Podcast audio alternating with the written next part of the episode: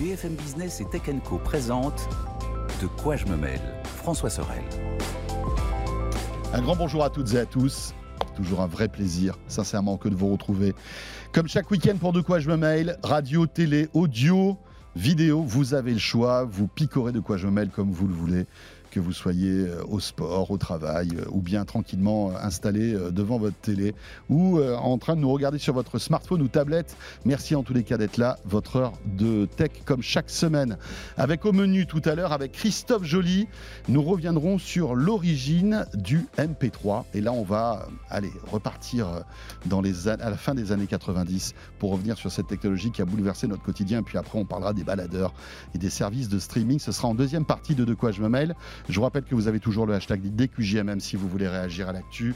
Merci d'être là, merci de nous suivre, merci d'être fidèle à De quoi je me mets. Bienvenue.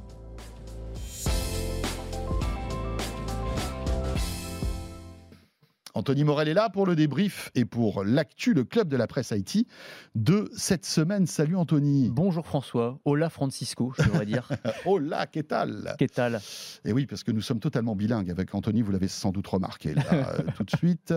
Euh, tout ça pour vous donner un petit indice de ce dont on va parler, puisque voilà, les plus fidèles d'entre vous le savent, nous étions à Barcelone pour vous faire vivre le Mobile World Congress, ce salon euh, des télécoms, qui voilà, est reparti de plus belle, hein, avec évidemment une, épidémie qui est passée par là. L'année dernière, on était encore un peu euh, dans la vague Omicron. C'était pas, euh, c'était pas le, salon des grands jours, mais là cette année, pour y être allé, pour m'être baladé euh, dans les allées de ce salon, Anthony, c'était la folie. Il y avait un monde fou. Moi, j'ai pas pu y aller. Alors du coup, toi, t'as vu, as vu le truc comment là? C'était, c'est revenu comme avant, quoi, vraiment. Parce Reparti comme en 14, comme on dit. Yes. bah ça fait du bien. Ouais, ça fait du bien. Ça de retrouver ces grands C'était un peu la même tendance sur le CES d'ailleurs. On a l'impression que là, après un an, deux ans d'arrêt, on est en train de revenir au salon des grands jours, ceux qu'on aime. Voilà. Alors qu'on se posait la question. Hein, est-ce que euh, cette épidémie va mettre un, coup d'arrêt en fait à ces salons parce qu'on a, on a découvert d'autres moyens de, de vivre et d'exister. mais on se rend compte que pour ce type de salon, ça a toujours une pertinence de se retrouver physiquement. C'est clair. Enfin, je veux dire, le truc, ils nous avaient essayé de nous faire ça. Je me souviens le CES, mais je comprends hein, d'ailleurs la logique euh, parce qu'à l'époque c'était compliqué, il y avait les restrictions sanitaires, mais tu sais, avec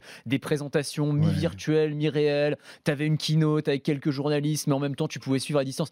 C'est pas du tout pareil de pouvoir toucher les objets pour de vrai. Et te balader, t'as envie d'aller à droite, tu vas à droite, t'as envie d'un truc, t'entends un bruit, tu vois un truc bizarre, tu y vas. Enfin voilà, ça fait partie aussi de la, de la richesse de, de, l'être humain. Puis tu croises des gens, d'autres, d'autres journalistes tech. Attends, t'es allé voir là sur le stand machin. bien sûr. Faut, quand même aussi comprendre pour euh, ceux qui n'ont pas eu l'occasion d'aller sur ces salons que c'est absolument gigantesque. Enfin, je veux dire que ce soit le, le CES encore plus, mais même le Mobile World.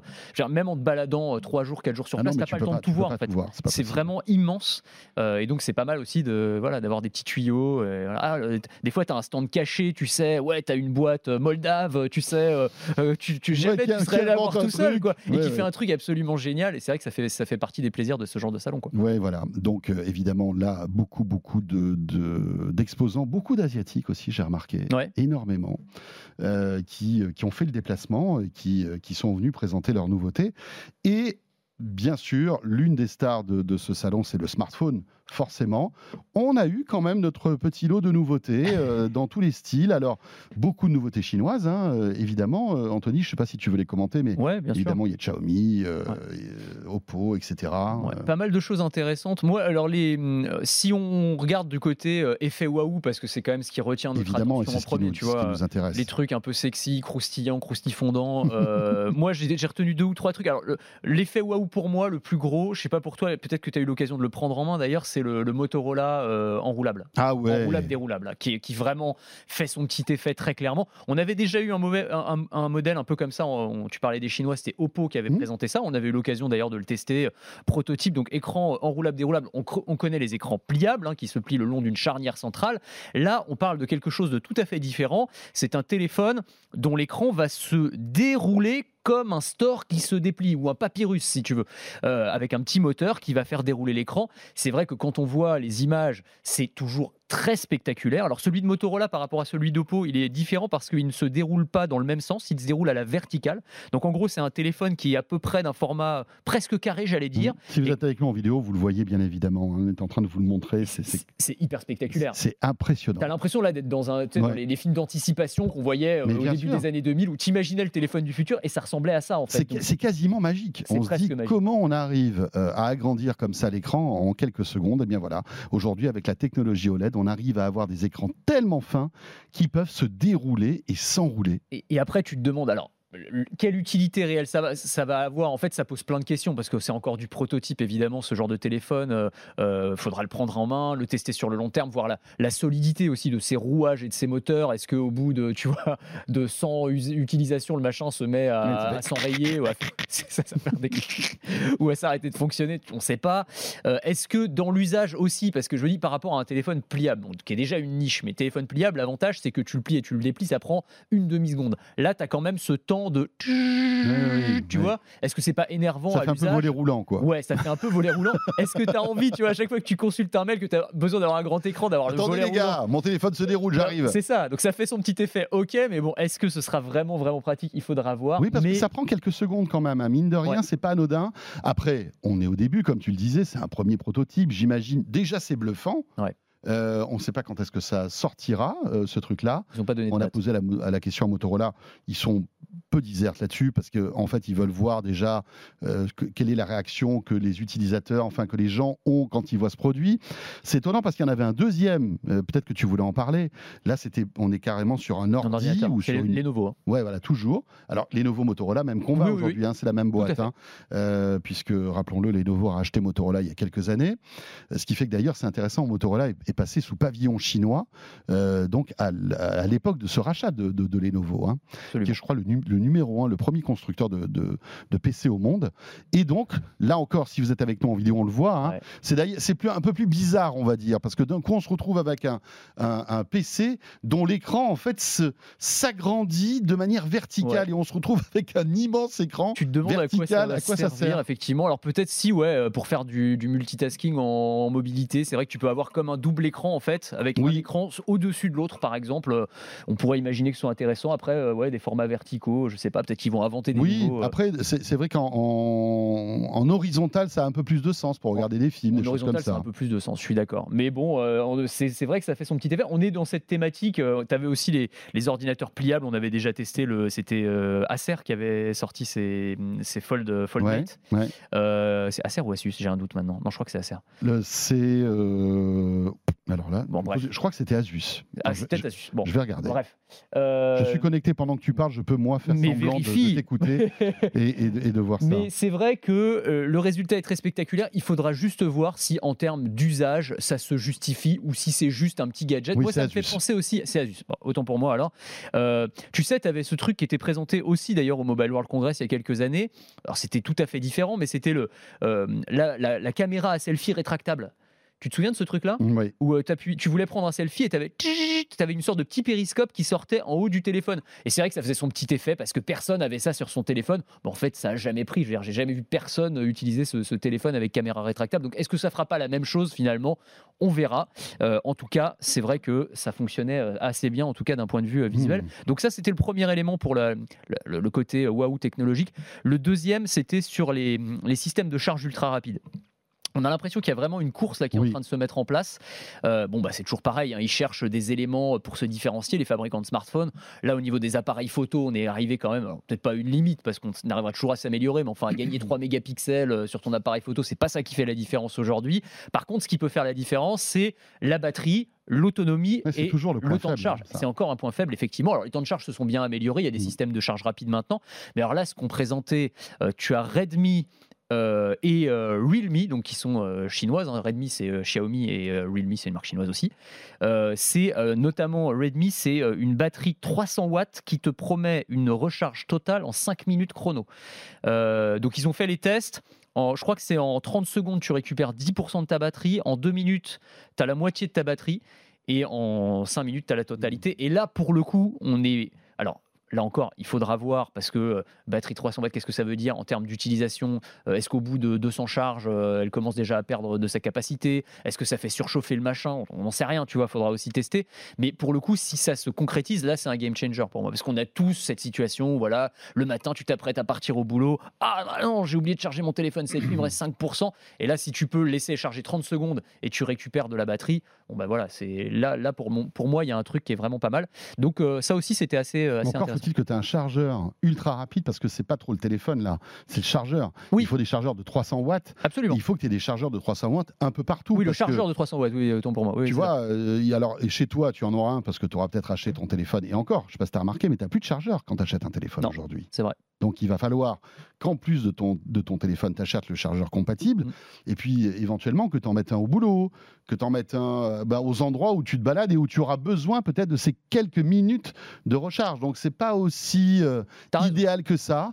Ça me fait penser d'ailleurs au, schéma euh, des véhicules électriques.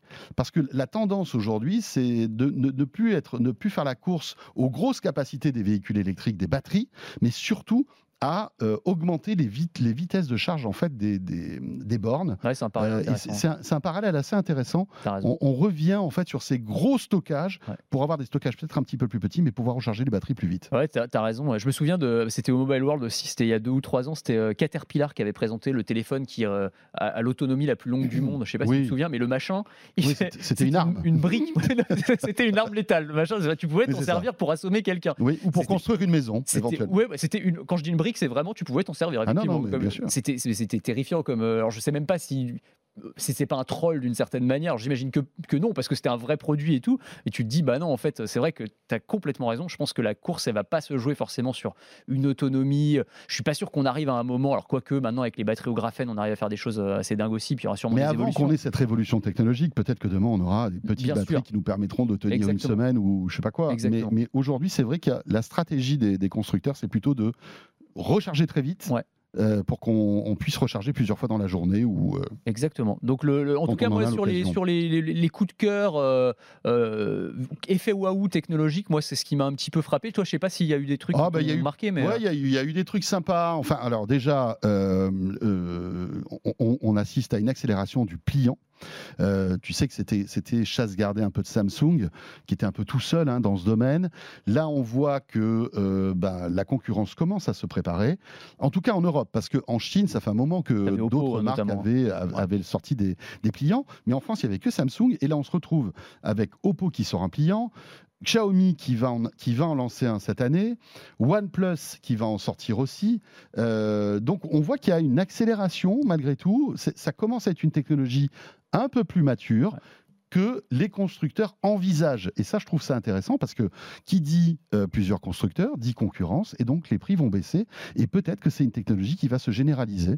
Euh, en attendant Apple, ce sera peut-être le, grand démocratisateur, démocratiseur, je ne sais pas comment on dit, mais euh, c'est peut-être ça parce qu'il y a eu beaucoup de rumeurs hein, sur Apple qui travaille sur des, modèles avec écran pliant. Donc on verra ce que ça donne. Mais ouais, je suis d'accord avec toi. Je pense que ça va sortir de la niche que c'était.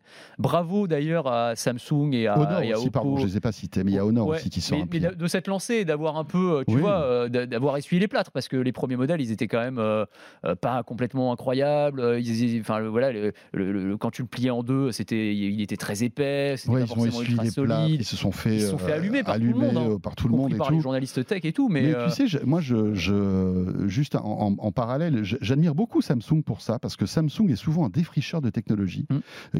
Que, ce soit ça, que, ça a été le cas sur le pliant, mais rappelle-toi au début des montres connectées c'est Samsung qui, euh, d'une manière euh, mais vraiment méthodique, sortait de nouvelles montres euh, connectées qui étaient vilaines, qui étaient lourdes, qui, qui marchaient pas bien, etc. Mais ils n'ont pas lâché le morceau. Et il y a plein de technologies comme ça que Samsung a initié à lancer. Et puis après, les Apple, les autres les ont, les ont adoptés. Donc c'est quand même assez courageux de leur part. Et je trouve que voilà, c'est un peu les premiers, tu sais, dans la savane, avec leur machette, à, créer le chemin finalement, et puis les autres s'engouffrent après. Peut-être mieux parfois, mais en tout cas, ils ont ce mérite-là au moins. je suis d'accord. Les marques chinoises commencent à, faire, à, pas, mal faire le taf aussi, je trouve, en termes, en termes d'innovation. C'est ce qui est assez intéressant parce que les marques chinoises, on les a souvent taxées justement de copier les grandes marques, enfin voilà, de, des repompes d'Apple, de Samsung, etc. Et en fait, maintenant, on se rend compte que l'innovation, elle vient aussi du côté mmh. Oppo, notamment, enfin, qui, qui, qui, produisent des trucs très intéressants. Donc, donc ça, c'était vraiment pas mal. Ouais. Il y avait un truc aussi, alors Xiaomi qui a présenté son nouveau flagship, son, son smartphone haut de gamme qui coûte très cher d'ailleurs. Un bon courage à eux parce que vendre un smartphone 1300 euros quand on s'appelle Xiaomi, c'est pas gagné. Cela dit, il est très séduisant, il est très beau. Hein. Il a le dernier, euh, les, dernières puces Snapdragon, etc., etc. Et c'est amusant parce que en fait, ils ont récupéré le partenariat que Huawei avait euh, passé avec Leica.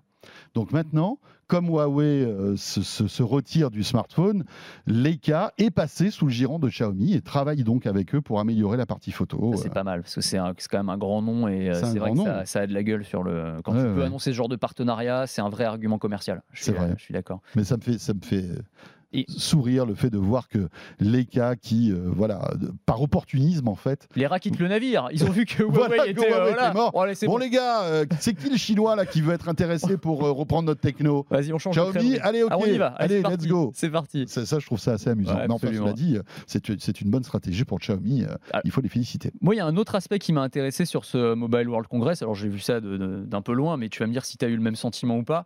C'est que donc à côté de ce, ce côté surenchère technologique, bon, qui nous plaît toujours qui, nous, nous, fait briller les yeux, comme Les shiny new things, tu vois, voilà, ah, le nouveau smartphone et tout, ça nous fait, ça nous fait un peu rêver toujours.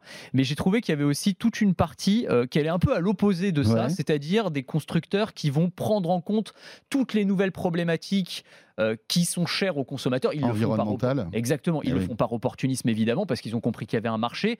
Mais euh, tu vois sur le côté la durabilité, la réparabilité des téléphones, euh, il y a une conférence pour moi qui a été assez symptomatique de ça, c'est celle de Nokia que j'ai trouvé très intéressante. Alors quand je dis Nokia, en fait c'est HMD, hein, donc HMD qui est l'entreprise qui fabrique les téléphones qui sont vendus sous la marque Nokia, puisque Nokia ne fabrique plus de téléphone lui-même, c'est un, équipementier télécom maintenant. Oui, c'est une boîte B2B spécialisée dans les réseaux. Mais la marque continue d'exister sur les smartphones et ils ont fait une, une, une conf. Alors, il y, a beaucoup de com derrière tout ça parce qu'ils ont aussi besoin de faire parler d'eux. C'est une marque un peu poussiéreuse, pardon pour eux, mais voilà, de, de, ressortir un petit peu de, du placard, on va dire.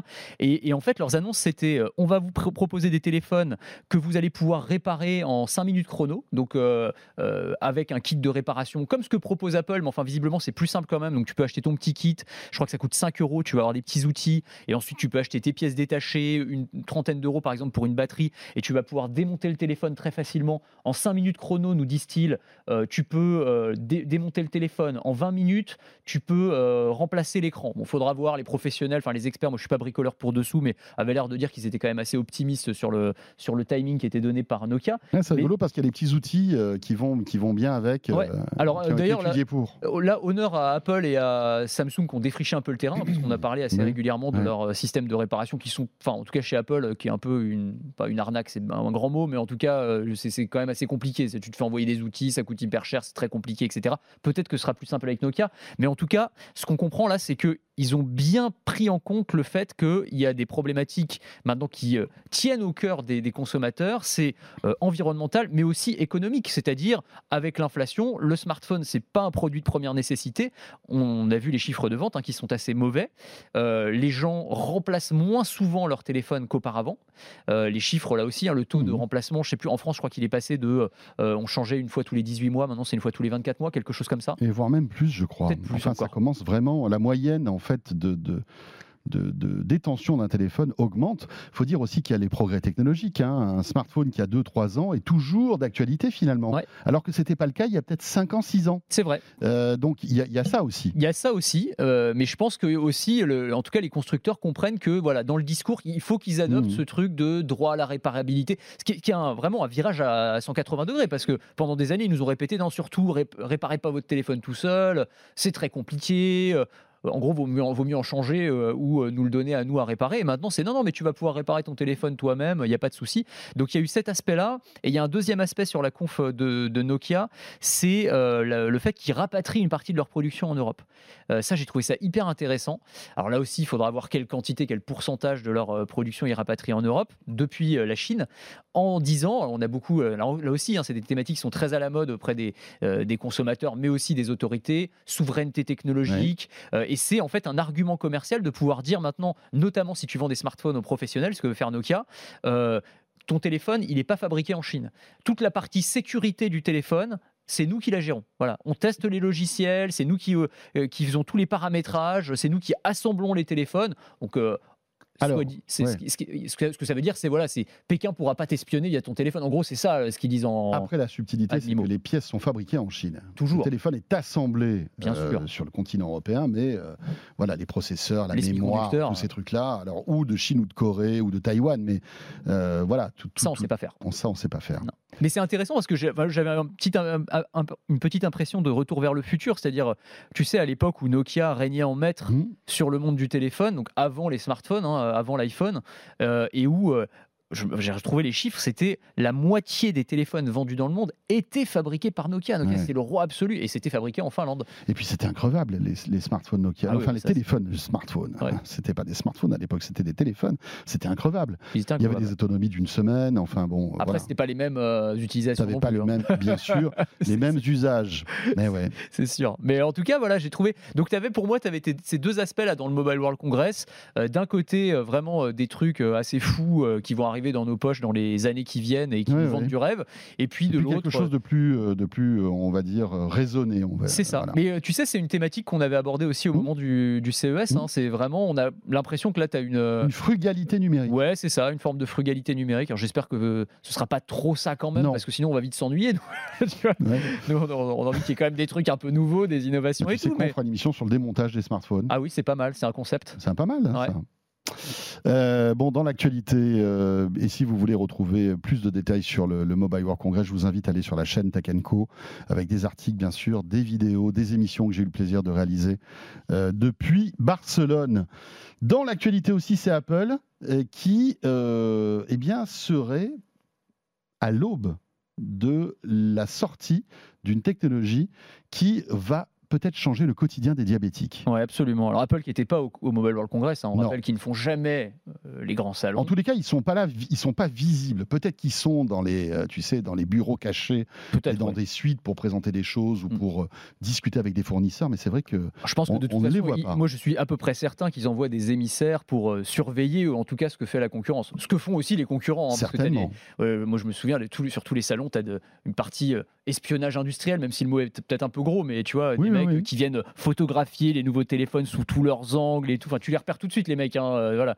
Euh, bref. Ça fait penser, tu sais, aux gars qui vont dans les petits supermarchés pour relever les prix. Ouais, c'est ça. Les clients mystères.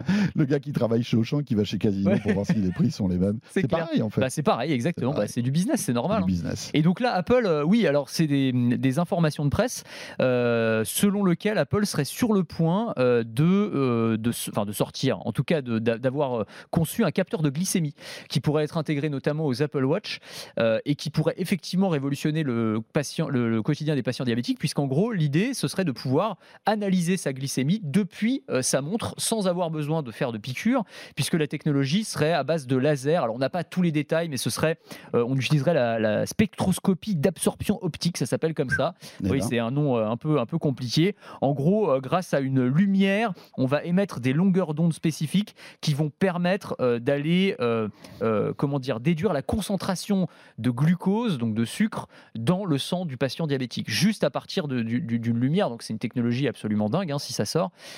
et ça pourrait venir renforcer euh, et ben, tout l'arsenal euh, technologique euh, dans le domaine de la santé que qu'Apple met au point, notamment pour l'Apple Watch, puisque l'Apple Watch est devenu maintenant un assistant de santé. Hein. Tu as l'électrocardiogramme, tu as le, le, capteur pour le, taux d'oxygénation dans le sang, tu as le capteur pour, pour l'ovulation pour, pour, les femmes. Enfin, c'est devenu un truc, c'est, on, est quand même parti de loin. quoi. C'était un podomètre, la montre connectée, et maintenant c'est, devenu un vraiment un dispositif santé validé en plus par les institutions par, enfin, par la réglementation. Absolument. Donc c'est quand même hyper intéressant et c'est un projet, alors je ne le savais pas ça, euh, mais qui était déjà euh, d'actualité du temps de Steve Jobs. Il avait, ah lui, déjà pensé, euh, voilà, est-ce qu'on pourrait intégrer un capteur de glycémie? Alors je sais pas, à l'époque, il n'y avait pas d'Apple Watch ni rien, donc je ne sais pas comment il imaginait ça exactement, mais en tout cas, ça faisait partie des projets sur lesquels il, il travaillait. Il y a une équipe dédiée mmh. chez Apple autour de ce capteur de glycémie. Alors ça va prendre probablement du temps avant d'être annoncé officiellement, mais c'est intéressant parce que que vraiment, la docteur Apple, là, on sait qu'Apple, c'est vraiment l'une de leurs priorités, la santé. Tim Cook l'a dit, je veux que dans 50 ans, quand on parle d'Apple, on se souvienne d'Apple comme d'une entreprise de santé et non pas comme une entreprise technologique. Donc déjà, ça, c'est des mots qui sont assez forts. Et, mmh. et, vraiment, il est dans cette, dans cette optique, dans cette optique-là aujourd'hui. Donc là, on a hâte de voir ce que ça donne. Tu sais qu'il y avait une boîte française que j'avais interviewée, peut-être toi aussi d'ailleurs, l'année dernière, au CES de Las Vegas, qui travaillait là-dessus. Je me souviens. Euh, qui s'appelle PK Vitality. PK Vitality. Tu te souviens de ça? Et en fait, ils avaient. Euh, alors, je sais, je sais pas trop parce qu'il faudrait voir si effectivement leur euh, projet avait annoncé parce que ça a un an, mais ils avaient mis en place une montre connectée, alors qui était, qui était grosse, qui n'était pas très belle, etc. Rien, on est loin des canons de l'Apple Watch, mais qui en fait était posée sur ton poignet, qui lui-même était recouvert d'une espèce de patch avec des micro-aiguilles. Mais quand je dis micro-aiguilles, elles étaient tellement fines que ça ne te piquait pas, tu sentais rien. Ça pénétrait dans l'épiderme, mais de quelques, j'allais dire, même pas millimètres, moins que ça. Et ils arrivaient à capter, en fait, euh, grâce à, leur techno, le taux de glycémie. Et comme ce patch était connecté à la montre, ça remontait sur la montre et tu, avais en temps réel ton taux de glycémie. Et moi, j'avais été bluffé par ce truc-là. Euh, et comme quoi, hein, on a aussi des, innovations, alors peut-être un peu plus grossières, etc. Mais peut-être que euh, Apple s'est inspiré en quelque sorte de cette technologie. Ouais, je me, je me souviens très bien de ce projet et je m'étais fait la même remarque que toi. Je m'étais dit c'est génial sur le papier, euh, mais la montre ressemble à rien. Et voilà. donc voilà. Après, je pense que Apple travaillait sur le truc depuis longtemps et leur technologie est complètement différente. Mais en tout cas, ça veut dire aussi que. Mais il n'y a pas qu'Apple, quoi. non, on peut avoir une petite start-up, notamment strasbourgeois, mm. strasbourgeois parce qu'ils sont de là-bas, hein, ils sont d'Alsace, qui euh, en fait ont travaillé là-dessus. on va essayer de savoir un peu où ils en sont. Euh... T'as raison, il faudrait les inviter. Mais oui, euh, franchement, si. si... Bah, ça peut, après, ça peut casser complètement leur. T'imagines, tu, tu bosses depuis, sur un projet depuis des, années, genre t'as la, la révolution et t'as Apple qui sort exactement le même truc, mais en mieux. Enfin, euh, c'est chaud quand même. Mais tu sais qu'on a plein de boîtes comme ça, mais tu le sais aussi bien que moi. Il y, a aussi une autre start-up suisse, cette fois-ci, qui avait inventé un petit bracelet qui mesurait la tension artérielle euh, de manière tout à fait euh, naturelle, en fait, puisque normalement, rappelons-le, hein, pour mesurer la tension artérielle, il faut que tu te mettes un brassard, le brassard qui se gonfle, qui se dégonfle, qui t'affiche ta, tension, etc. Et là, simplement avec un bracelet qui, euh, avec des, petites lumières, analysait ton, ton flux sanguin, arrivait euh, à te donner ta tension artérielle tout au long de la journée. Et ça, c'est une information en plus très importante parce que quand tu prends ta tension artérielle, c'est à des moments de la journée, mais mm, voilà, à des moments où tu as le temps de mettre ton brassard, etc. Et surtout, tu stresses en plus quand tu le fais, donc du coup, ça voilà. les résultats. Et là, tu oublies, la journée. Et tu as ta, tension en fait tout au long de la journée. Et encore une fois, une, une innovation française qui arrivera peut-être demain dans l'Apple Watch. Bah, on espère, hein. on espère, on espère. Dans l'actu aussi, euh, Anthony, c'est euh, évidemment Elon Musk qui euh, a vécu encore une semaine assez chargée, ChatGPT, Twitter, et peut-être rebondir aussi sur le fail de la présentation qu'il a pu nous faire hier euh, concernant euh, le, futur de Tesla.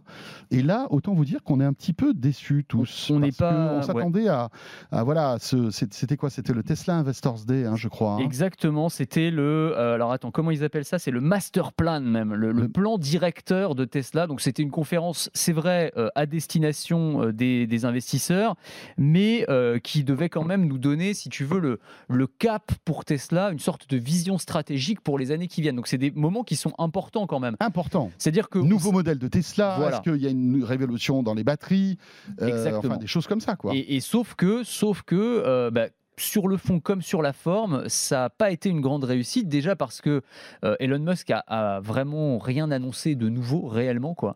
on s'attendait effectivement à ce qu'il soit qu'il annonce de nouveaux modèles, au moins qu'il en dise euh, un peu plus sur le Cybertruck, par exemple. Tu vois, c'est des, choses comme ça.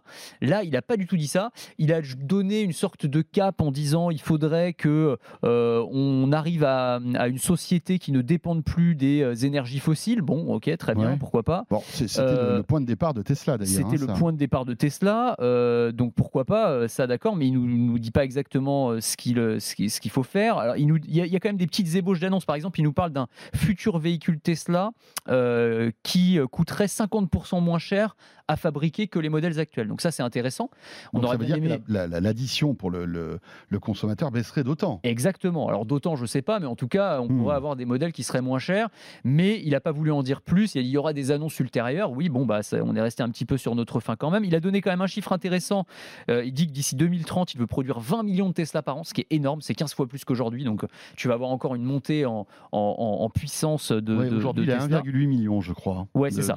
exactement. De fabrication. Donc c'est quand même ça, c'est ça, c'est intéressant. Mais ouais, on manquait vraiment de d'annonces très structurées et surtout, euh, il y avait aussi sur la forme. Tu sais, bah, Elon Musk, on a l'habitude qu'il fasse le show. Euh, c'est mmh. toujours des, des, des c'est un VRP extraordinaire, tu ouais, vois. bien sûr, c'est un bon speaker qui, en, qui arrive à entraîner en fait son audience. Exactement. Et là, cette conférence, alors j'ai pas regardé les trois heures que ça a duré parce que c'était quand même très très long. Trois heures déjà, c'est trop long. Ah, c'est hyper long. Après les conférences investisseurs, tu sais, euh, normalement, c'est tu donnes aussi beaucoup de détails et tout. Alors il y avait beaucoup de, il a pas lui parlé pendant trois heures. Tu avais aussi euh, c'est des, euh, des, ingénieurs, des mecs qui venaient faire des présentations hyper techniques. Donc bon, pas forcément le truc le plus intéressant du monde quand t'as pas vraiment les mains dans le dans le cambouis. Mais même lui, tu vois, je l'ai trouvé un peu, euh, enfin je suis pas le seul à avoir pensé ça, mais un peu, un peu à côté de ses pompes, tu vois, un peu hésitant, euh, un peu fatigué. Euh, bon, il a des, en même temps, et, si tu veux, je trouve que il a vécu une année 2022 et un ben début d'année 2023. c'est ça. Et du coup, tu te dis, le timing est pas idéal parce que là, on est à un moment où déjà ces investisseurs, ils commencent à dire, ouais, mais attends, Elon Musk là, est-ce qu'il peut vraiment gérer en même temps Tesla, SpaceX, Twitter? Il met beaucoup d'énergie dans Twitter, mais Tesla, c'est quand même la vache à lait, c'est ce qui permet de financer tout ça. Donc voilà, les investisseurs investisseurs grincent un peu des dents.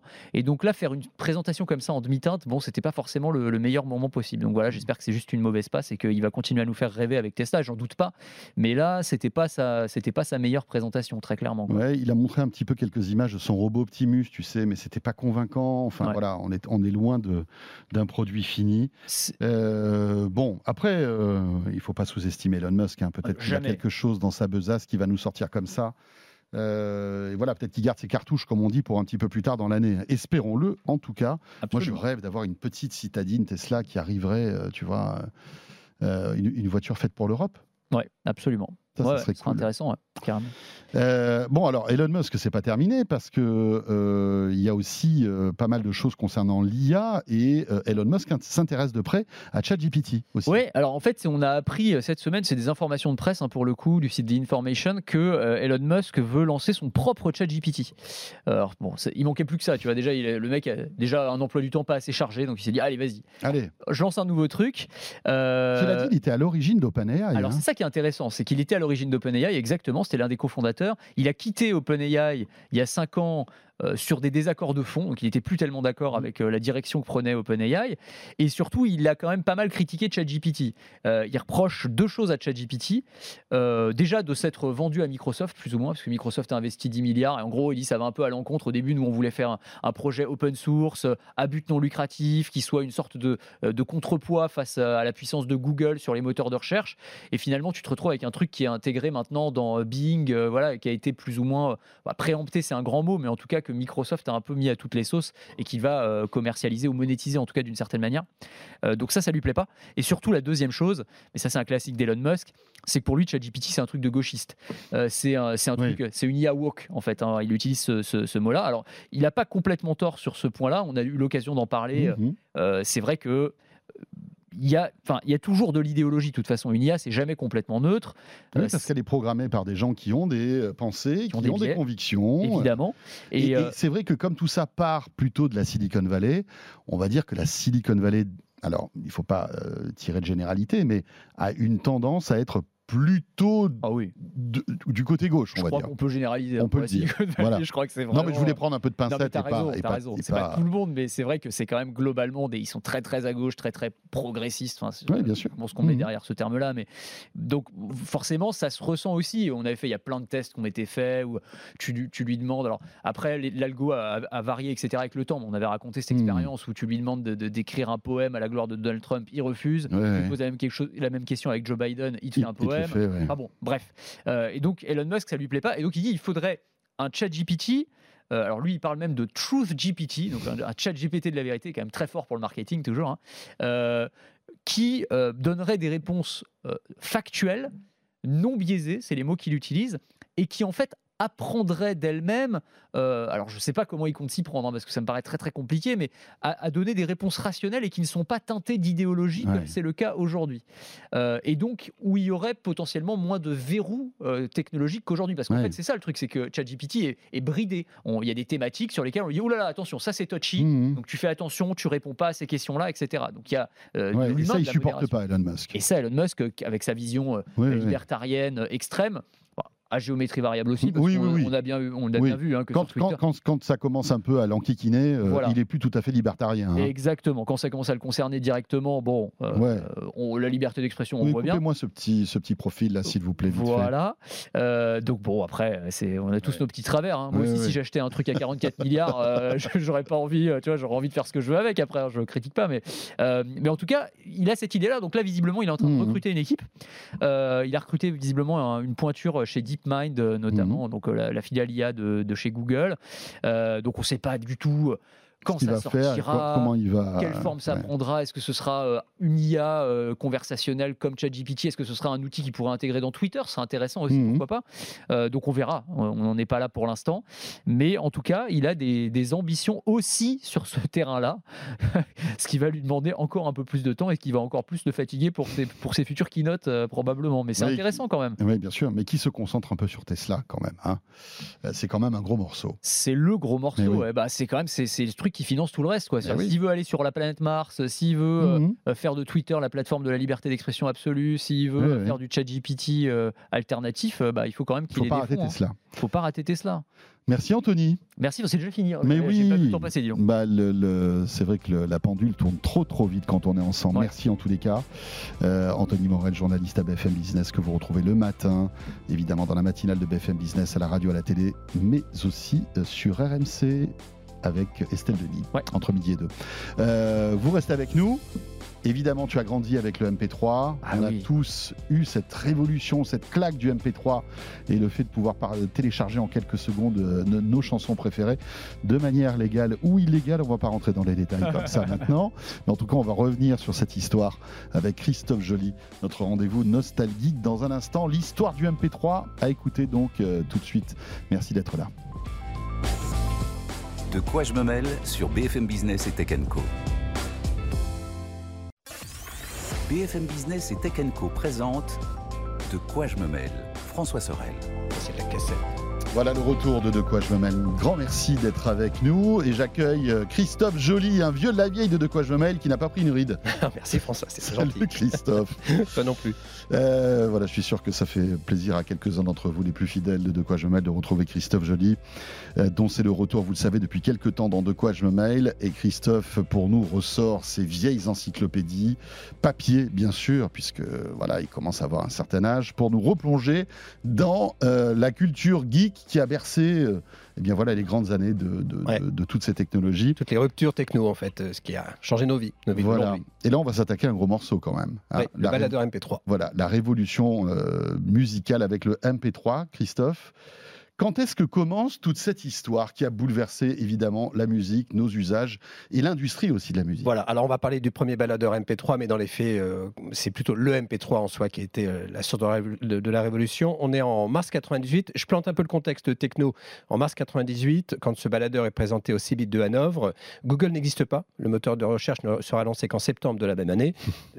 c'est la naissance du premier iMac, le G3, vous savez, cet iMac euh, tout en un, euh, avec plein de couleurs, myrtille, euh, mandarine et autres, qui était très sympa, qui avait supprimé le lecteur de disquette, ce qui était une révolution à l'époque. La eh France compte 7 millions d'abonnés au téléphone mobile, et c'est la première fête de l'Internet. voilà. La première fête de l'Internet. Oui, qui consistait à populariser Internet et expliquer là où c'était utile. Et quelques semaines après, la France gagne la Coupe du Monde en 90. Ah oui, Ça n'a rien à voir avec le MP3, mais quand même. Je me suis dit, mais que il faut s'en souvenir. Euh, pour écouter de la musique chez soi, on écoute euh, en grande majorité via des CD, euh, de moins en moins de cassettes et de moins en moins de vinyles. Il y a encore des singles, des 45 tours, je ne sais pas si vous vous rappelez, qui étaient à la base des, des objets promotionnels. C'est parce que c'était quand même la grande époque du, CD à l'époque, en 98, mais on achetait encore, on achetait encore des singles en de, vinyle. De moins en moins. De moins en moins, bien ça devenait très marginal. Vraiment, c'était devenu un, un En mobilité, Sony écrasait le marché marché avec son Walkman, avec 85% des ventes. Il y avait son mini-disque, qui n'a pas très, très bien marché en Europe, plus en Asie, mais qui existait quand même. Et le Walkman, c'est devenu un, nom commun. Hein. C'est devenu, on parle du baladeur en lieu et place du Walkman. Maintenant, le terme de baladeur s'est imposé, mais c'était comme significatif. C'est un peu comme la cocotte minute ou, l'espace. on écoutait quoi? On écoutait Céline Dion, Axel Red, Lara Fabian, Johnny évidemment, et Queen, malgré le décès de Freddie Mercury il y a quelques années auparavant, Ricky Martin ou Madonna, évidemment Jean-Jacques Goldman. Eh oui. Selon le SNEP, euh, en 2000, lors du communiqué de presse, il n'y a pas de communiqué de presse antérieur, ils n'ont pas d'archives, euh, ils, font part de leur incertitude et de leur inquiétude sur l'émergence euh, d'Internet, considérant que c'est un bon outil de promotion, mais qu'il n'y aura pas de business autour de l'Internet. C'est dingue ça quand même. Hein. Un Personne n'avait vu arriver ce truc-là. Bah, c'était non, oui. n'était pas prêt. Mais non, bien sûr. Et puis, et voilà, il fallait pas casser la poule aux d'or, qui eh ben était la, la, vente. C'était un danger, c'était un risque. Voilà, de musique après a été lancé Napster. Napster, pour ceux qui ne connaissent pas, c'était un site peer-to-peer qui permettait d'échanger des fichiers entre particuliers. Donc là, ça a fait exploser le truc. Les majors ont attaqué euh, Napster. C'était le site download.com. et, euh, et, un an. Euh, il, a fermé en juillet 2001, donc il n'a pas duré très longtemps, mais d'autres sites se sont ouverts, hein, comme Casa ou Genutella. C'était là, aussi la guerre entre le, les majors et ces pirates, entre guillemets, oui, ça. qui permettaient d'avoir de, la musique gratuitement, parce que évidemment à l'époque, ce n'était pas payant. Avant d'entrer dans le détail du MP3, du MP Man F10, qui est le modèle dont on parle. Le premier baladeur MP3. Le premier baladeur MP3. Euh, le, MP3, en deux mots, ça a été inventé, lancé le 14 juillet 1995. C'est Thomson et l'Institut allemand Fraunhofer euh, qui ont mis au point ce format après 10 ans de recherche. L'idée, c'était de compresser les fichiers, parce que là, c'est là où est le, le cœur du sujet. Un fichier MP3 prend 11 fois moins de place que sur sa taille originelle. Oui, en wave, on va dire. Ouais, voilà, tout à fait. Pour la petite histoire, l'algorithme qui a été, euh, qui a permis de tester le, ce format est la chanson Tom's Dinner de Suzanne Vega en version a cappella. Je vous invite à l'écouter et vous allez voir, vous dire peut-être que c'était la première chanson, en tout cas officielle, en quelque sorte, qui a été, euh, qui a été compressée dans les labos. Voilà, et c'est ce qu'ils ont fait tourner dans les labos pour mesurer la, la, qualité de la, de la compression, plus que la qualité audio. Le sujet, c'était de prendre moins de place. Hein. Et vous allez voir, quand on va parler de la mémoire du premier euh, baladeur MP3, on va comprendre de quoi on parle quand on parle la qualité c'était vraiment pas le, truc le plus important. C'était pas l'idée. L'idée, c'était d'emporter sa musique, en fait, comme on fait avec un Walkman hein, à mm. l'époque, un, baladeur cassette, mais dans un encombrement beaucoup moins important. Le MP3 à la base était plutôt réservé aux ordinateurs. Euh, et là, la promesse, c'est justement d'emporter ces fichiers euh, musicaux et de les avoir dans la poche, comme font les, les autres baladeurs. Le nom MP-Man F10 s'inspire du Walkman et du Discman de, Sony, évidemment. C'est le, MAN. Sachant que l'entreprise euh, qui est derrière ça est une entreprise coréenne qui s'appelle Cyan Information Systems, qui ne venait pas du tout de l'informatique. Ils s'occupaient, si quand même, mais de l'informatisation des systèmes des usines textiles. Tiens. Voilà. Ils se sont dit, on va créer un baladeur MP3. Bah, en fait, ce qui s'est passé, c'est qu'un un ancien cadre de Samsung a rejoint cette entreprise, avec l'idée du baladeur MP3 qui avait été refusée par le président de Samsung à l'époque. Samsung était un peu empêtré dans des difficultés économiques. La priorité n'était pas à cette idée peut-être saugrenue à l'époque. Et dans les faits, il a rejoint cette entreprise et il a créé ce produit qu'il avait, avait, emmené dans ses valises. Tu as raison, Christophe, mais c'est peut-être aussi parce que Samsung avait peur de, la, des foudres des maisons de disques, parce que euh, effectivement, fabriquer un baladeur MP3, c'était aussi euh, offrir une arme à tous les pirates pour pouvoir télécharger la musique. Il y avait peut-être aussi, une, pression de la part et puis le Samsung de l'époque n'était pas du tout celui d'aujourd'hui. Hein. C'est vrai, c'est vrai que c'était. mais bon, voilà, peut-être que tout ça, finalement, il y avait un peu de lobbying aussi. C'est assez intéressant. Aussi. On, va creuser. Euh, d'un point de vue technique, euh, ce baladeur, donc il est, noir, il est euh, carré, c'est une gros gros bah, paquet Si vous êtes avec nous en vidéo, vous êtes en train de le découvrir. Hein. Voilà, il fait 16 mm d'épaisseur, il fait 70 mm de largeur et 90 mm de haut. Il pèse 65 grammes, donc il est très léger. On mettait une pile à l'intérieur. Voilà, on mettait une pile rechargeable. sa mémoire 32 mégas. Donc 32 mégas. Attention, tu t'es pas trompé, c'est pas 32 gigas, c'était 32 mégas. 32 mégas, vous mettez 4 à 6 morceaux. Donc ça permet d'avoir de la musique pour aller chercher le pain, mais comme pas beaucoup plus. Euh, ce qui est marrant, c'est que vous pouviez bénéficier d'une extension aux États-Unis notamment à 64 mégas, donc vous pouvez doubler la capacité de stockage. Et pour bénéficier de ça, il fallait renvoyer, quand on était américain, le produit euh, à l'importateur, moyennant 69 dollars, plus 8 dollars de frais de port, et c'est l'importateur qui mettez la, la oui, mémoire qui modifie en fait les entrailles du baladeur pour rajouter de la mémoire. Euh, donc on l'a dit, ça permettait de stocker quatre morceaux, il était vendu en différentes couleurs. En France, on n'avait que du noir. Vous aviez 8 heures d'autonomie et son prix quand même était assez costaud. Il coûtait entre 200 et 250 dollars aux États-Unis. Et en France, c'était un prix à peu près équivalent. Et pour mettre les logiciels, les morceaux dessus, fallait passer via un PC évidemment. Et il était vendu euh, à l'origine avec une station d'accueil. En Europe, on n'a pas eu de station d'accueil. Il fallait juste brancher un câble. Mais il fallait, ça se passait, tout se passait via un ordinateur on est quand même très loin de, ce qu'on fait euh, aujourd'hui. Alors, ouais, mais c'était quand même. Enfin, à l'époque, c'était une révolution. C'était une révolution. Hein. Alors, les commentaires que j'ai retrouvés sur des vieux forums sont pas très bons. Euh, c'est pas fiable. Euh, la qualité sonore est toute pourrie. Même si c'était, on l'a dit, pas, pas la vocation première de cet appareil, le succès est mitigé. Il se fera euh, rattraper par le Rio PMP 300, lancé en septembre de la même année, concurrent qui va occulter le occulter le MP-Man F10 et ensuite vous aurez les baladeurs à disque dur qui là pour le coup vont vraiment changer la donne. Les modèles Arcos de français euh, l'asiatique euh, créative euh, et créative, moi je me souviens, c'était mon premier baladeur MP3, qui était un, une, ça ressemblait à un Discman. En fait, il était bleu métal et à l'intérieur il y avait un disque dur, je ne sais pas de quelques gigas, mais pas beaucoup. Et on trouvait ça génial parce qu'avec quelques gigas, on pouvait stocker euh, des centaines de chansons. Et ça, c'était la révolution. C'était la révolution. Et l'autre révolution, elle est signée d'une marque à la pomme qu'on connaît bien, c'est Apple, qui en 2001 lance son iPod. Voilà. Et c'est là avec la, force de frappe d'Apple, euh, que, le, MP3 va se populariser, on va dire, va, devenir vraiment quelque chose d'important. Comme souvent avec Apple, le produit est sobre, il est joli, il est facile à utiliser, l'ergonomie est parfaite et il affiche 5 Go de capacité de stockage, donc vous pouvez mettre 1000 morceaux. 1000 morceaux. Vous vous rendez compte, on passe de 4, alors 32 mégas à 5, 5 gigas, c'est quand même quelque chose. Il était vendu 3500 francs ou 450 euros lors du passage à l'euro. Et ensuite, bah, ce qui bouscule beaucoup la donne, c'est le lancement d'iTunes. Eh c'est le magasin musical pour avoir sa bibliothèque. Là encore, vous connectez votre iPod à votre ordi et très facilement, vous pouviez transférer les morceaux. Et ce qui a aussi beaucoup changé la donne, c'est l'ouverture en 2003 de l'iPod à l'environnement Windows. Et là, c'était une révolution et, une, enfin, une idée de génie de la part de, Steve bah, Jobs. pour la hein. première fois, euh, Apple s'ouvrait en fait aux, OS concurrents, eh alors que longtemps c'est un système fermé qu'on lui, qu'on lui a reproché. Les baladeurs deviennent un peu plus multimédia et on, voit des vidéos désormais sur les baladeurs. Le coup de grâce des baladeurs, tel qu'on l'imagine en MP3, viendra bah, des smartphones évidemment, euh, notamment de l'iPhone qui a été lancé en 2007. Ils deviennent baladeurs, c'est logique. La qualité audio est toujours pas là, mais c'est pas leur vocation première. Euh, d'ailleurs, les ventes de baladeurs vont baisser au fur et à mesure. Pour la première fois en 2007, ils coûtaient en moyenne 98 euros. Mais il faut savoir que l'iPod, en 2006, représentait 50% du chiffre d'affaires d'Apple. 50%. Ah en 2011, oui, Parce qu'il n'y avait pas encore l'iPhone. Il n'y avait pas encore l'iPhone. Donc c'était vraiment, ça a été sa poule aux odeurs à un moment donné. Euh, mais Apple a annoncé la fin de la production de ses iPods en mai 2022.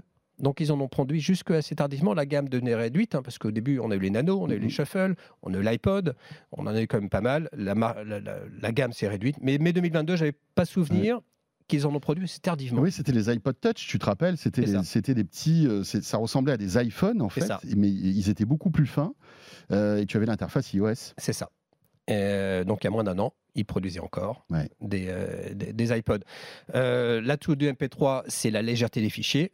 Le handicap du MP3, c'est la légèreté des fichiers. Eh Évidemment, c'est la compression qui dégrade la qualité d'écoute. Alors désormais, ça a beaucoup changé quand même. On peut écouter de la haute résolution via les sites Deezer, Cobus, Tidal, Amazon, Apple Music en lowless, il y en a quand même pas mal. Hein. L'offre est assez conséquente et il y a beaucoup de formats en haute résolution. Il y a le MQA, le FLAC, la AC, il y en a, il y en a foison. Mm, mm, mm. Et désormais, on a un second marché du baladeur, c'est le baladeur audiophile. Et là, vous avez des produits qui coûtent entre 150 jusqu'à presque 4000 euros chez Sony. Sony est désormais présent via sa gamme, qui s'appelle toujours Walkman, qui permet d'écouter des morceaux en haute résolution avec une offre conséquente. Et là, c'est pour le coup, euh, ce sont des appareils dédiés à l'audio. Ils sont connectés hein, via du Bluetooth, via du Wi-Fi. Ce sont souvent des interfaces Android avec des écrans plutôt plus pauvres que, que ceux des, smartphones, mais ce n'est pas leur vocation. Là, l'idée, c'est d'avoir des appareils dédiés à la qualité d'écoute. Avec le traitement du son, avec un DAC, comme on dit, hein, ce, convertisseur euh, en fait numérique euh, analogique, hein, pour après brancher un casque. Là, évidemment, il faut avoir toute la chaîne du son qui respecte la haute résolution. Il faut avoir hein. un casque en filaire. C'est vraiment pour les passionnés. Hein. Voilà, c'est vraiment pour les passionnés. J'ai pris pour exemple, pour avoir un élément de comparaison, le, Sony qui est vendu environ 400 euros. C'est le NWA306, très fort positionné pour donner des noms tout pourri ah, Sony, c'est des spécialistes. Hein, ah c'est juste incroyable. Il y a beaucoup de N et W à chaque fois. C'est vrai. Euh, il fait 32 gigas. Euh, on peut mettre une carte SD par exemple. Il est Wi-Fi, Bluetooth. Il fonctionne sous Android. Il est connecté. Vous avez 11 formats compatibles de haute résolution. Ça veut dire vraiment qu'il y, a beaucoup de choses. 26 heures d'autonomie. Il pèse 100 grammes. Voilà. Il n'est pas très gros non plus. C'est la, la, taille d'un gros, d'un gros téléphone. Et pour finir, je vous donne quelques éléments de la façon de consommer la musique aujourd'hui en fait. Comment est-ce qu'on fait par rapport à 98 où on l'a dit, on était beaucoup sur des, CD. Aujourd'hui, 22% des gens écoutent de la musique en France hein, euh, via du streaming, via par abonnement. Donc, on l'a dit, hein, c'est musique, etc., 22% via la radio. Donc on écoute encore ah de la musique via la radio. 17% via du streaming vidéo. Donc c'est YouTube par exemple qui permet d'écouter la musique. Moi je fais assez peu, mais après tout pourquoi pas? Et 12% via des achats physiques. Donc le CD, le vinyle qui résiste, euh, qui fait plus que résister, hein, qui se redéveloppe, mais on a aussi du DVD et on parle de téléchargement. Donc c'est, on considère que le téléchargement est un achat physique par rapport au, streaming. Euh, le streaming est en hausse encore, toujours de plus 15% l'an dernier par rapport à l'année précédente. Les ventes de CD repartent à la hausse également, on est à plus 10%. Donc on achète à nouveau des CD, qui est une bonne, euh, qui offre une bonne qualité d'écoute hein, quand même. Euh, c'est toujours la deuxième source de, de CA du marché, de chiffre d'affaires du marché. Donc c'est quand même assez conséquent. Et le vinyle est toujours à la hausse également. Il, il repart. Là encore, c'est plutôt des audiophiles. On a plus 50% en chiffre d'affaires. Il y a un effet post-Covid quand même. Le Covid a un peu mis tout ça entre parenthèses. Mmh et là, le, SNEP euh, fait une analyse bénéfique au sortir du, du, Covid à tous ces achats matériel, j'ai envie de dire physique. Je ne sais plus dans quel pays, en fait, les ventes de vinyle ont dépassé les ventes de CD. C'est incroyable ce qu'on est en train de vivre. Et désormais, vous avez une offre, il y a des, des, vinyles hein, qui ressortent, qui sont remasterisés. Bien sûr. Euh, il suffit d'aller dans une FNAC, la dernière fois je me suis baladé, mais il y a des, des pans entiers de, de rayons où on peut trouver euh, les, les, les, vinyles de l'époque. C'est ça. Avec des, bien sûr. Et des vinyles parfois de meilleure qualité que les albums initialement sortis. Euh, oui, parce qu'ils sont remasterisés, etc., etc., Avec une qualité numérique au top. Eh bien voilà, bah, petite replongée dans cette euh, dans ce moment clé hein, de la technologie finalement, hein, le MP3 qui est arrivé, qui a complètement bouleversé euh, la musique. On se souvient aussi de la panique des majors hein, à l'époque. On, a vécu ça. Euh, je sais pas. Bah, ils ont lutté, bien sûr. Et puis on se rappelle aussi la commission Adopi. Bien sûr, la commission Adopi. Qui consistait à envoyer un courrier à partir du moment où vous étiez détecté comme un téléchargeur compulsif. Oui, et puis il y avait certains, certaines on va dire, idée, idéologie qui euh, imaginait une licence globale. Je ne sais pas si tu te souviens de, ce, concept qui était de dire, ben voilà, on va donner euh, tant par mois et on pourra télécharger tout ce qu'on veut, que ce soit de l'audio, de la vidéo. Finalement, c'est ce qu'on a rejoint un petit peu quand, tu hein. vois Spotify, Netflix, etc. Tu donnes une somme forfaitaire et tu as accès à, des milliers des milliers de titres, qu'ils soient en audio et en vidéo. Et qui aurait imaginé il y a 20 ans qu'on louerait notre musique on avait le, on l'achetait quoi. On achetait, soit on empruntait ou on volait, selon, selon les termes. Désormais, on le loue, ça ne nous appartient pas, mais le catalogue, le catalogue est illimité désormais. Oui, c'est clair. Et puis il y avait aussi euh, cette, euh, à l'époque, quand, quand les majeures compagnies euh, avaient pris l'ampleur en fait du, piratage, avaient décidé aussi de, lancer des sites de téléchargement de musique, mais il y avait des DRM dessus, c'est-à-dire que les morceaux étaient protégés numériquement, c'est-à-dire que vous les achetiez et vous ne pouviez pas les transférer sur tel type de baladeur parce que le DRM n'était pas compatible. Euh, alors qu'à côté, euh, bah voilà, il y avait les Casa, il y avait les Napster qui te permettaient de télécharger tout gratuitement. Donc c'était euh, c'était intéressant. Et puis après, Spotify est arrivé. Et moi, je me souviens, pour la petite anecdote. En 2008. Hein. C'était en 2008. Et en fait, Spotify est arrivé en 2009, je crois, sur, sur iPhone avec c'était c'était le début des applis en fait qu'on téléchargeait sur iPhone. Et moi je l'avais téléchargé une année avant parce que Spotify a énormément testé son service et euh, il fallait il fallait jailbreaker en fait l'iPhone donc le, pirater en quelque sorte pour pouvoir installer des applications tierces. euh, tierces. Euh, et, j'avais été incroyablement surpris par cette technologie de, de pouvoir avoir accès d'un coup comme ça. Alors alors à l'époque c'était en 3G à un catalogue de millions de titres. Je trouvais ça révolutionnaire et puis voilà, aujourd'hui. quand tu euh, passes en 3G, tu pestes parce que c'est trop lent. ouais, ouais, ouais. Mais à l'époque, ça marchait. Ben oui, ça marchait, c'est ça qui est fou, quand même. Euh, voilà, on pourra en parler pendant des heures. Hein. Tiens, mais dites-nous dans les commentaires euh, si voilà, le MP3 a bouleversé votre vie. Je pense que oui, bien sûr. et comment vous écoutez la musique encore aujourd'hui. Merci. Merci beaucoup, François. Super de se replonger. Tu, tu, tu, travailles sur d'autres sujets, là? Qu'est-ce qu'on a On va parler de l'iPad bientôt. L'iPad? Ouais. Et réécouter les précédents, on a parlé du premier smartphone, c'est quand même aussi une révolution. On a parlé de la PlayStation, la toute première, là, le MP3 et l'iPad. Moi, je me rappelle, j'étais à New York le jour du lancement de l'iPad, c'était quelque chose. Ouais, et on a un point commun concernant le lancement de l'iPad. À savoir. Hein? On vous racontera tout ça. D'accord. Mais moi, je ne me rappelle plus de ce point commun. tu te rappelles pas? Non. Mais je suis sûr que oui. Merci Christophe. Merci beaucoup. Voilà, Christophe euh, Joly pour notre rendez-vous nostalgique, en quelque sorte, pour terminer euh, ce de quoi je me mail. Merci de nous avoir suivis, merci de nous regarder, de nous écouter euh, sur BFM Business, euh, vous le savez, le week-end sur YouTube et en podcast audio. On sera là, bien évidemment, le week-end prochain. Merci de nous suivre, à très vite. De quoi je me mêle sur BFM Business et Tech.